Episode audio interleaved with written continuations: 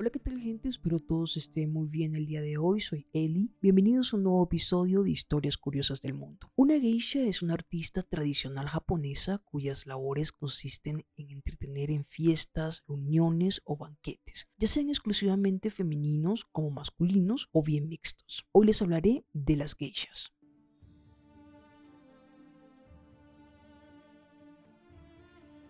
Las geishas eran profesionales del entretenimiento y originalmente la mayoría eran hombres. Usaban sus habilidades en distintas artes japonesas como la música, baile y narración y estas trabajan independientemente en fiestas fuera de los barrios de placer y para que tengan una idea los barrios de placer son unos distritos especiales llamados karyukai que están dedicados al disfrute de los placeres estéticos mientras que las de barrio de Kuruwa lo hacían dentro de estos. Las geishas de Manchi y de Kuruwa no se distinguían en términos de cómo entretener. Ambos tipos de geishas cantaban, bailaban y aprendían otras artes tradicionales. Sin embargo, la diferencia era que el incienso utilizado para marcar la duración del servicio era menor para las Kuruwa que para las Manchi, puesto que entretenían en lugares con menos aglomeración de gente y con un público más selecto. Pero al declinar el nivel artístico de las cortesanas, las queixas, hombres y mujeres, tuvieron mayor demanda. Alrededor del siglo XVIII los hombres se empezaron a agotar de las cortesanas que a pesar de ser muy cultas no gozaban de la libertad para salir de su casa y mucho menos de su distrito. Por lo tanto, muchas cortesanas comenzaron a retirarse de su trabajo con el fin de empezar una nueva vida.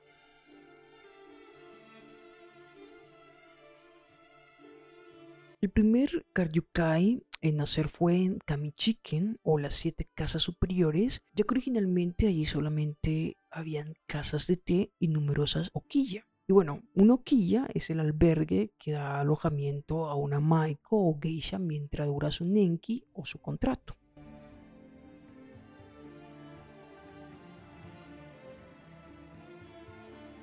Los geishas masculinos, algunas veces conocidos como Hokan o Taikomochi, comenzaron a desaparecer y para el año 1800 las geishas femeninas, conocidas originalmente como una geisha, literalmente geisha mujer, lo superaron en número de 3 a 1 y el término geisha comenzó a usarse para referirse a las mujeres con habilidades como en la actualidad.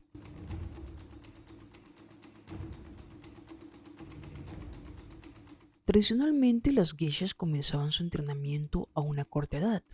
Algunas jóvenes eran vendidas a las casas de geishas en su niñez y empezaba una etapa de trabajo en la que se les llamaba shikomi. En esta etapa debían hacer tareas de limpieza y obedecer todo tipo de órdenes que se le encargaran. Luego empezaban su entrenamiento en varias tareas tradicionales. Hoy en día las shikomi también trabajan en tareas hogareñas y se les acostumbra a su independencia impidiendo toda comunicación con su familia por uno o dos meses.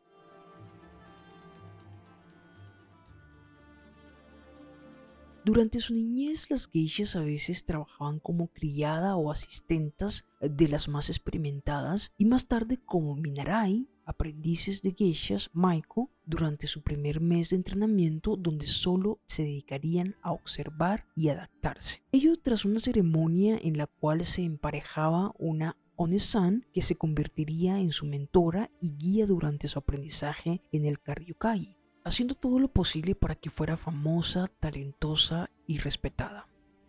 Esta tradición de entrenamiento existe en otras disciplinas de Japón. El estudiante abandona su hogar y comienza a hacer trabajos hogareños y asistir a su mentor con el fin de convertirse finalmente en uno. Luego del primer mes, la Minorai pasa a ser una Maiko Junior y pasa de pintarse solo el labio inferior a pintarse ambos. El tiempo de aprendizaje se prolonga tradicionalmente desde los 15 o 16 años hasta los 21. En esto es donde la Maiko pasa a ser geisha veterana en una ceremonia llamada erikae o cambio de cuello donde el cuello de su kimono pasa de color rojo a blanco. La ciudad de Kioto mantiene fuerte la tradición de las geishas y dos de los más prestigiosos y tradicionales distritos de geishas, Gion y Pontocho, están en esta ciudad, donde las geishas de estos distritos son conocidas como Jeiko. Las geishas modernas generalmente durante su aprendizaje aún viven en tradicionales casas de geishas llamadas ukiya.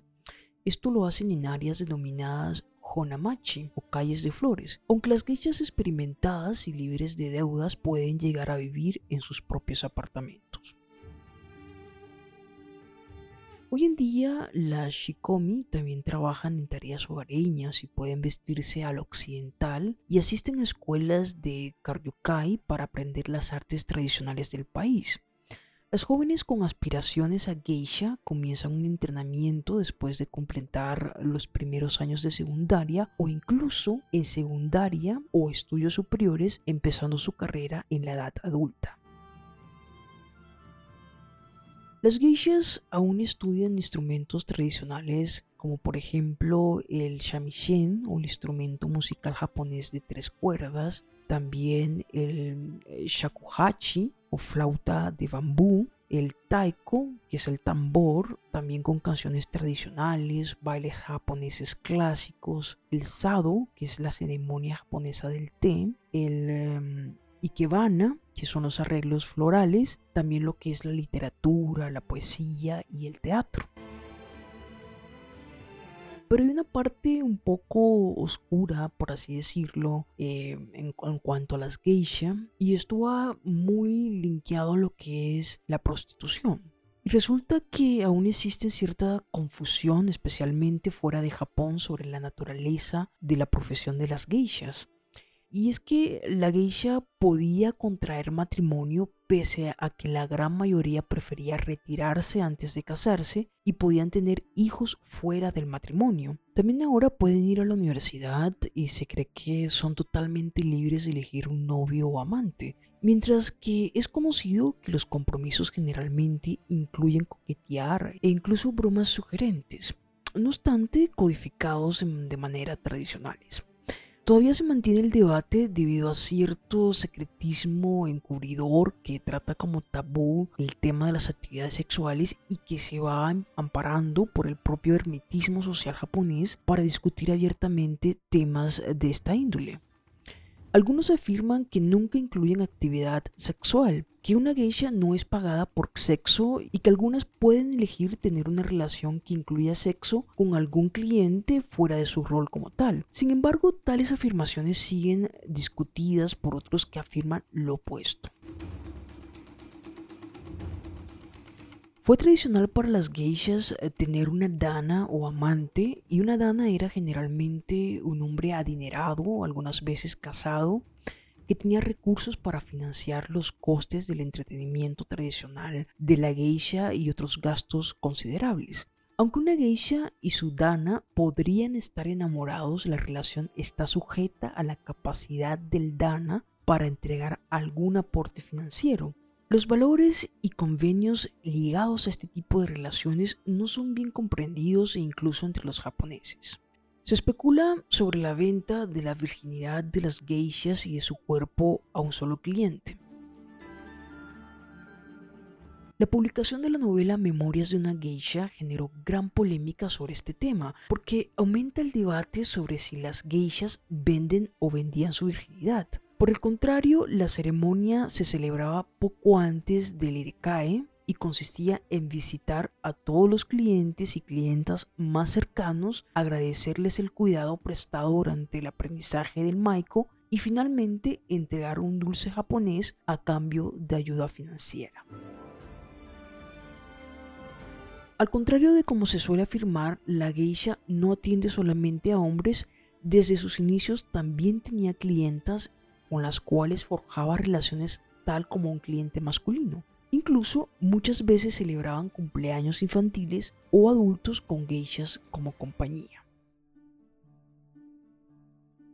El creciente interés por la apariencia exótica de las geishas ha creado varios fenómenos culturales en Japón y en Occidente. Recientemente, las líneas de maquillaje inspiradas en las geishas fueron llevadas a Occidentes después de la popularidad alcanzada por la novela y película Memoria de una geisha, que se encuentra muy por debajo del realismo de la autobiografía Vida de una geisha de la geisha Mineko Iwasaki con la colaboración de Rain Brown. Espero les haya gustado este nuevo episodio, nos vemos en el próximo. Si te ha gustado, no olvides suscribirte a este podcast donde estaré publicando contenido cada semana. Si quieren escuchar los episodios anteriores, pueden hacerlo, es gratis por Spotify. También me pueden encontrar por Twitter en Historias Curiosas del Mundo, Facebook e Instagram en arroba Historias Curiosas del Mundo y dejar sus comentarios. Bye.